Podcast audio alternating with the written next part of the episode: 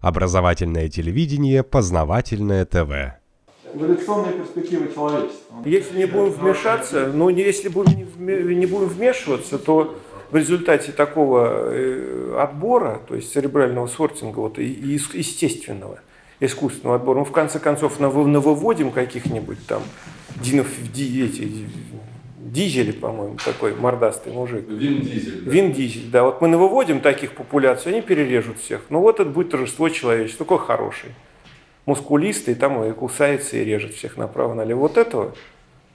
Ну, потому что естественный отбор, он ни к чему другому не стремится. Он стремится создать, э, собственно говоря, того, что рождается в головах э, больноватых американских режиссеров. Откуда эти все? Супер Человек-паук, там, Супермен. Это что такое? Это вот таких вот надо винов дизелей наделать, размножить их и покрыть всю планету метровым слоем. Всех остальных уничтожить. Вот, собственно говоря, квинтэссенция болезни этой эволюции, она вот в этих фильмах очень хорошо показана. Потому что, собственно говоря, и на это все говорят, о, какой, какой молодец. Загрыз там 10 человек одним из красота. И дети смотрят, обращение, что дети-то во что играют, во что смотрят. Они изучают инструменты эволюции. Куда выстрелить, чтобы сразу убить. Отличные игрушечки. Прекрасно. То есть от чего они хотят?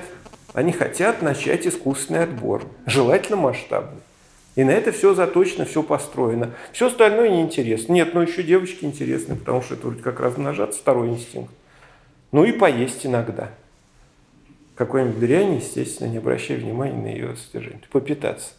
То есть вот эта замечательная перспектива ждет человечество. Причем чем более отстранен, тем проще контролировать, поэтому компьютер – это чудесно. Замечательный способ управления полуграмотным населением, отдаленным от реальности. Эволюция всегда была моральна? Она и есть, да. Да, до какого-то момента она мозг наращивала, а потом вектор поменялся, он стал уменьшаться. Да. Что, что изменилось? Как только социализация стала высокой, 150 лет назад. Ну, примерно, да. Так стал мозг уменьшаться. То есть это была очень простая жертва принесена. Вы можете подробнее почитать, такая книжка. У меня написано, называется «Возникновение мозга человека». Там подробнее пишу. Но в двух словах там есть там такая история. Как только у вас возникает устойчивая социальная структура, сложная достаточно, да, тогда вы в пользу социальной структуры, вы не индивиду, вам не индивидуальность нужна, то есть не Вин Дизель. То есть неандертальцы на самом деле были такие Вин Дизели. Небольшая семья, хорошо э, сильный, умный, потому что надо понять, что кроманьонцы это был полный отстой, такие с небольшими головами в основном, примитивные, жившие большими популяциями, занимавшиеся каннибализмом, да, гнусные. У нас были клетки, ничего не могу сказать. А неандертальцы как раз изобретали орудия, то есть они были более прогрессивны, интеллектуальны, потому что вели более индивидуальную жизнь. Знаете, дальше что происходит?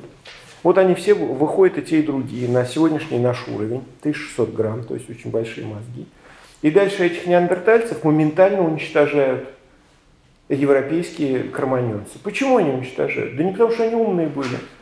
Просто что вы сделаете с семьей из 5-7 человек, когда к вам приходит э, банда в 50? Ну все понятно, да? Ничего вы сделать не можете. И они просто их выли моментально.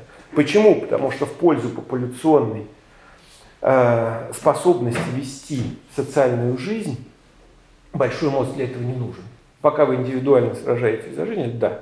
А когда у вас большая популяция, важнее не большой мозг, а способ социальной адаптации.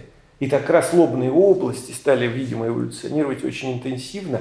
То есть вот это социальное сообщество – стало инструментом отбора, кто был слишком агрессивен, уничтожался, кто был слишком умный, уничтожался, ну или сгонялся, как угодно.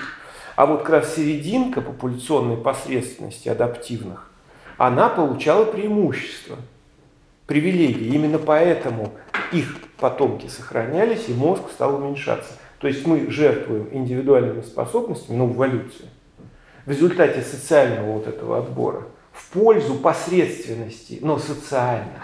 Понимаете? И этот процесс продолжается. Кто, вспомните, в школе что вы учились, я вернусь к старому примеру. Те, кто поумнее, те, кто посоциальнее. Посоциальнее из школы выгоняли, поумнее сами гнобили. Нет? Именно так. А посредственности как раз, они как раз нормальная семья, нормальная работа, нормальный институт.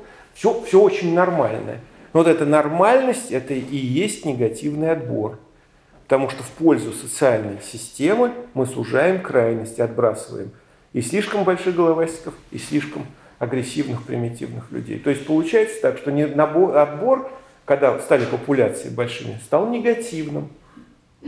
То есть не по размеру мозга, пока вы боролись с природой и прочим. А по способности к, к групповой К- стратегии. Да, групповой стратегии, совершенно верно. Вот групповая стратегия, хорошо. Я про- с этого начал свою лекцию, что видовая задача-то просто покрыть планету метровым слоем своих потомков. И для этого мозги не нужны, творчество не нужно, интеллект не нужен. Надо вести социальную жизнь, размножаться и э, занимать территории. Все. Ну тогда от нас, как от людей, ничего не останется. Мы вернемся к временам, там будет мозг как у эректуса килограммовый или там меньше. Познавательная точка ТВ. Много интересного.